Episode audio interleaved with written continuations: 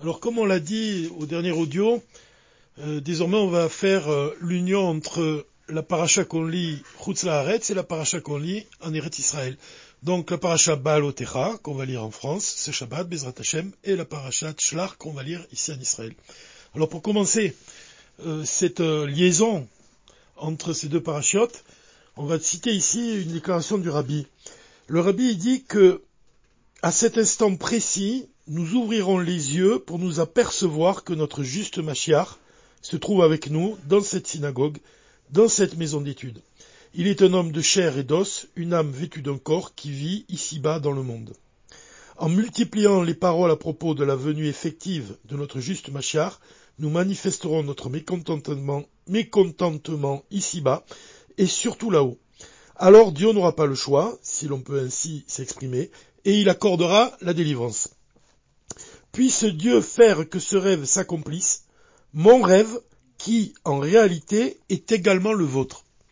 Alors pourquoi le rabbi ici ne dit pas Puisse Dieu faire que ce rêve s'accomplisse, mon rêve qui est également le vôtre Pourquoi entre ces deux déclarations il dit Mon rêve qui, en réalité, est également le vôtre Qu'est-ce que ça signifie? Pourquoi il ajoute qui en réalité est également le vôtre En fait, c'est que la chose, elle n'est pas évidente pour nous. Et en réalité, notre rêve, c'est la venue du Machar, le dévoilement du Machar. C'est-à-dire qu'on peut comprendre ces mots du Rabbi en disant que la, délivrance, la venue du, Machar, c'est mon rêve, dit le Rabbi, et de manière dévoilée, c'est-à-dire que la venue du Machar, je la vis totalement à chaque instant et je, veux la réaliser à chaque instant. Et en réalité, quand il ajoute en réalité c'est également le vôtre, ça veut dire que pour nous-mêmes, la venue du Machar, c'est quelque chose qui n'est pas dévoilé en nous-mêmes, c'est quelque chose qu'on doit dévoiler. Alors on peut se servir d'un exemple de la paracha Baal pour, pour exprimer cette idée, puisque la Chassidoute nous enseigne, et chacun sait que pourquoi Aaron il devait approcher la flamme et allumer une lumière de la menorah en faisant en sorte que la flamme ensuite monte d'elle-même. De la même façon, en fait, la flamme, ça représente le désir du rabbi du dévoilement du Mashiach, et la flamme qui monte d'elle-même, ça veut dire que le rabbi nous enseigne la manière de faire pour que ce désir-là monte de lui-même, c'est-à-dire qu'il ne soit plus caché en nous-mêmes et qu'on ait sans cesse l'obligation de le dévoiler, le devoir de le dévoiler, de faire l'effort de le dévoiler, mais quand la flamme monte d'elle-même, ça veut dire que ce désir, il est permanent chez nous-mêmes, de la même façon qu'il est permanent chez le rabbi. Cette idée-là, elle s'exprime aussi dans un enseignement du rabbi dans le Dvar sur la Pacha Baalotecha, quand le, le rabbi explique que on doit chaque juif doit s'habituer à accomplir les commandements divins. Qu'est-ce que ça signifie qu'il doit s'habituer? Ça signifie que la nature d'un juif, ce qui constitue son être, c'est le jeu de l'âme animale. C'est-à-dire que un juif, il doit lutter sans cesse contre son âme animale. Euh, C'est-à-dire que l'âme divine désire le divin, et l'âme animale désire assouvir des désirs qui sont physiques et matériels, et on doit s'habituer justement à empêcher ces désirs de se manifester vraiment en nous-mêmes fortement, c'est-à-dire que on doit habituer notre nature à désirer le divin. Parce que notre nature, elle nous pousse sans cesse vers le bas. Comme un animal qui regarde vers le bas, l'âme animale regarde vers le bas, ça signifie qu'elle désire assouvir des désirs matériels. Et on doit s'habituer à lever la tête. On doit s'habituer à réveiller la force de l'âme divine on doit voir chaque jour doit être considéré comme si ce jour-là c'est le jour de notre sortie d'Égypte. Sortir d'Égypte, ça signifie sortir de cette de ce de, cette prison, de la prison de l'âme animale. Justement le fait qu'on soit sans cesse attiré vers des choses qui sont dénuées de divin et orienter nos yeux vers le ciel, avoir l'objectif vraiment du divin, et en particulier celui de la délivrance et celui du dévoilement du Machiar, afin que ce désir-là, ça devienne notre seconde nature. Donc on voit qu'on doit s'obliger, et pour reprendre les mots du rabbi dans le Malchut, on doit habituer notre corps à l'accomplissement des commandements divins, afin que cette habitude devienne notre seconde nature. Cet enseignement-là, c'est le contenu profond de l'enseignement du Dvar Malchut sur la paracha Baalotecha. Et en fait, ça fait référence directement au livre du Tanya, puisque dans le livre du Tanya, l'Admorazaken, il va nous donner les moyens de conquérir justement notre corps. Le corps, il est comparé à une ville, l'âme divine, elle est comparée à un roi, l'âme animale à un second roi, et la lutte qui oppose ces deux rois, ça représente cette lutte entre l'âme divine et l'âme animale pour conquérir le corps, pour conquérir nos pensées, nos paroles et nos actes, afin que le roi de l'âme divine, il domine totalement notre corps. Donc ça, c'est vraiment le contenu de la paracha Baalotecha, puisque Aaron à Cohen, il va allumer chaque juif, c'est-à-dire qu'il va allumer l'âme de ce juif, il va réveiller l'amour de Dieu pour la Torah, pour les mitzvot, au point que justement on parvienne à monter par nous-mêmes, comme cette flamme qui va monter d'elle-même, on va nous-mêmes être dirigés, conduits, guidés, dominés par l'âme divine. Ce travail-là, en fait, pourquoi on fait un rapport avec le livre du Tanya Parce que ce travail-là, c'est celui du Benoni. Le Benoni, c'est cette personne-là, cette catégorie de juifs qui possède en lui-même du mal, c'est-à-dire qui doit lutter toute sa vie contre le mal qui est en lui. Et contrairement au tzaddik qui lui-même ne possède aucun mal, le Benoni doit mener cette lutte sans cesse. En fait, cette paracha balotera, donc, elle, elle nous amène à réfléchir sur le Benoni qui lui-même lutte contre le mal, et le tzaddik qui lui-même est parvenu à arracher totalement le mal de la partie gauche du cœur et à transformer ce mal en bien. Alors on raconte que l'Admorazaken il a écrit donc ce livre du Tanya qui était aussi appelé le livre du Benoni, le livre de l'homme moyen, mais on raconte, les chassidim disent qu'il a aussi écrit un livre qui s'appelle le livre des tzadikim. Ça veut dire que dans le livre du Tanya, on apprend, et les moyens nous sont donnés, d'être un Benoni, d'être un homme moyen, Alvaï Benoni, comme, comme a dit le grand chassid, c'est-à-dire que c'est déjà un niveau qui est supérieur. Mais dans le livre des tzadikim, il est raconté, il est expliqué par l'Admorazaken de quelle manière on parvient au niveau de tzadik. Parvenir au niveau du tzadik, c'est parvenir à transformer l'obscurité en lumière. Or, le rabbi nous enseigne lui-même que seule l'essence divine a le pouvoir de transformer l'obscurité en lumière, de transformer le mal en bien.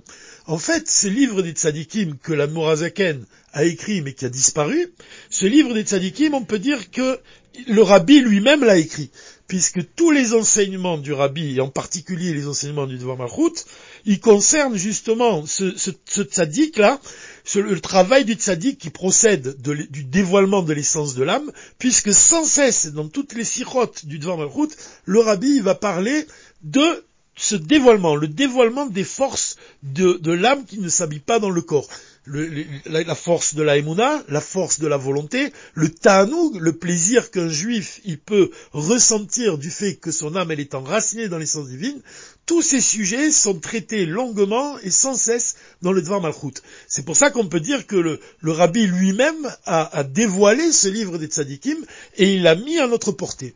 Ça signifie que c'est vrai que la première étape consiste évidemment à être un Benoni, c'est-à-dire qu'on doit faire tout pour justement gagner la guerre contre notre mauvais penchant, pour ne jamais commettre d'avérote, mais on doit aussi parvenir à ce niveau-là de tzaddik, puisque c'est même écrit dans la Torah que tout un peuple est un peuple de tzaddikim, seulement quand on dit ça, ça signifie quoi?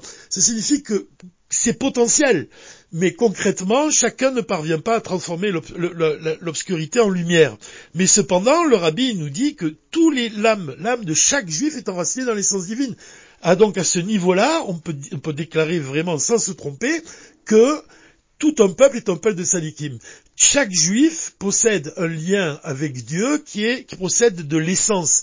L'essence de l'âme juive est enracinée dans l'essence divine. Seulement ce niveau-là, il est caché. C'est pour ça que le rabbi, il dit, mon rêve, le rêve de la délivrance, qui en réalité, de quoi il parle? Il parle justement de ce niveau-là, le niveau de l'âme tel qu'elle est à sa, racine. Et le rabbi, nous pousse sans cesse à dévoiler ce niveau dans nos pensées, dans nos paroles et dans nos actes. Donc, pour reprendre ce qui a été dit de manière succincte jusqu'à présent, c'est que dans la paracha Baal Otecha, quand Aaron s'approche de, la lumière, de, la menorah et qui s'efforce de, monter les lumières, de faire monter les lumières, ça fait surtout référence au, travail des bédonymes, au travail de l'homme moyen. Et dans la parade Shlach, donc Shlach Lecha, quand on parle de cette paracha, dans le Dvar Malchut, le rabbi, il explique la mission que des, explorateurs de Moshe. Et dans la Haftara qu'on lit ce même Shabbat en Israël, on parle des deux explorateurs de Yoshua.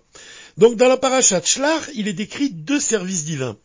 Le, le, rabbi explique que les douze explorateurs de Moshe qui vont explorer toute la terre d'Israël, ça représente le travail qu'un juif il accomplit tout au long de la semaine. Ça représente le travail que l'on accomplit au moyen des forces de l'âme, qui, sont l'intellect, les forces de l'intellect, les sentiments, les émotions et l'action. Ces forces de l'âme, elles s'habillent dans le corps, et de la même façon que l'âme s'habille dans le corps, on voit que Moshe il va envoyer des explorateurs sur la terre d'Israël pour justement explorer la terre d'Israël dans, ce but-là, dans le but de purifier la terre d'Israël. Et de manière profonde, ça signifie purifier le corps. Mais purifier le corps au moyen des douze forces de l'âme qui s'habillent dans le corps. La différence que le rabbi établit avec les deux explorateurs de Yoshua, c'est que les deux explorateurs de Yoshua, ils désignent pas la partie de l'âme qui s'habille dans le corps, mais ils désignent l'unité de l'âme. C'est la différence qui existe entre le chiffre 2 et le chiffre 12. 12, ça représente la, pluralité, ça représente la hitralkut, ça représente les douze forces de l'âme, et les deux explorateurs de Yoshua, ils représentent l'unité de l'âme, c'est-à-dire le point de l'âme qui fait un avec Dieu, l'essence de l'âme. Donc on va purifier le corps au moyen de deux sortes de services divins. Le premier, c'est justement ce travail qu'on accomplit tout au long de la semaine, puisqu'on va se servir des forces de notre intellect, on va réveiller l'amour, et la crainte de Dieu dans le, dans cœur, et on va agir pour faire de ce monde une demeure pour Dieu. Donc ça, ça représente le travail avec les forces de l'âme qui s'habillent dans le corps, et donc qui sont malgré tout limitées. Et le jour du Shabbat, celui qui mange, qui travaille pendant les jours de la semaine, c'est-à-dire celui qui travaille avec les douze forces de l'âme, les dix forces de l'âme, il va recevoir pendant le jour de Shabbat une âme supplémentaire qui correspond à la mission des deux explorateurs Yoshua, c'est-à-dire la force de l'unité de l'âme, la force de l'essence de l'âme. Cette force de l'essence de l'âme qui représente des forces qui ne s'habillent pas dans le corps, des forces comme la volonté, des forces comme le, plaisir de servir Dieu, la force de la Emouna, ces forces qui nous entourent, ces forces qui ne se dévoilent pas dans le corps, puisqu'on dit que l'âme, l'essence de l'âme juive, elle réside autour de nous, dans les quatre coudées qui nous entourent. Alors le, le rabbi nous donne plusieurs allusions et pour comprendre que les deux explorateurs de Yoshua, ils représentent la partie de l'âme qui s'habille pas dans le corps.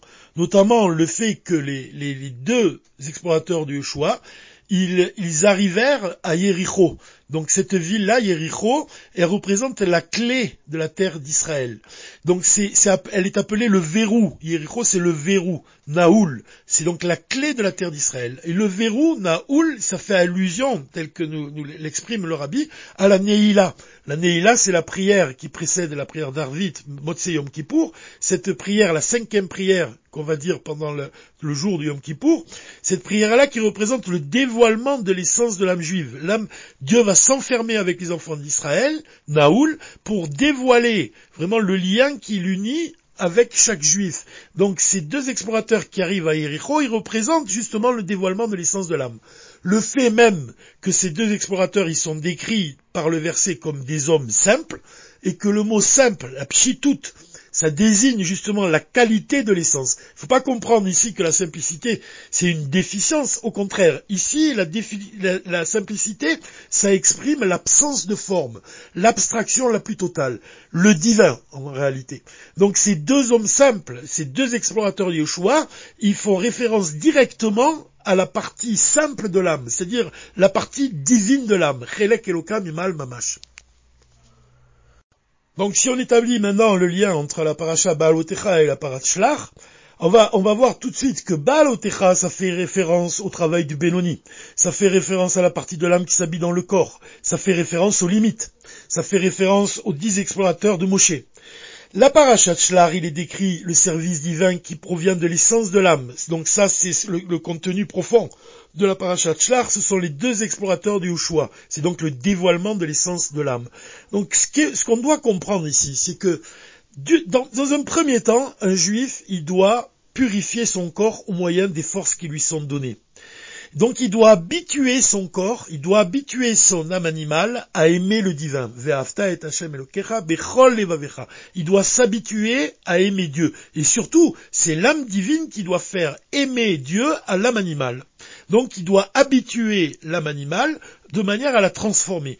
Quand il parvient vraiment à transformer l'âme animale, alors il, arrive justement à la mission des deux explorateurs de Yoshua, c'est-à-dire à dévoiler l'essence de l'âme. Mais peut-être que le ridouche qu'on peut faire ici, à partir des enseignements du rabbi, c'est de dire que, et même c'est ce qui ressort des enseignements du rabbi, c'est qu'on doit s'habituer au dévoilement de l'essence de l'âme. On ne doit pas seulement habituer notre âme animale à aimer Dieu, mais on doit s'habituer au dévoilement de cette lumière qui nous dépasse totalement. C'est ça, se préparer à la venue du Machar. Se préparer, ça veut dire dévoiler, puisqu'on parvient à dévoiler dans, notre existence l'essence de notre âme. Comme on leur reçoit en cadeau, chaque Shabbat, on reçoit une âme supplémentaire le jour du Shabbat. On reçoit le dévoilement de l'âme supplémentaire aussi le jour du Yom Kippour. Il y a des moments particuliers pendant lesquels on reçoit ce dévoilement.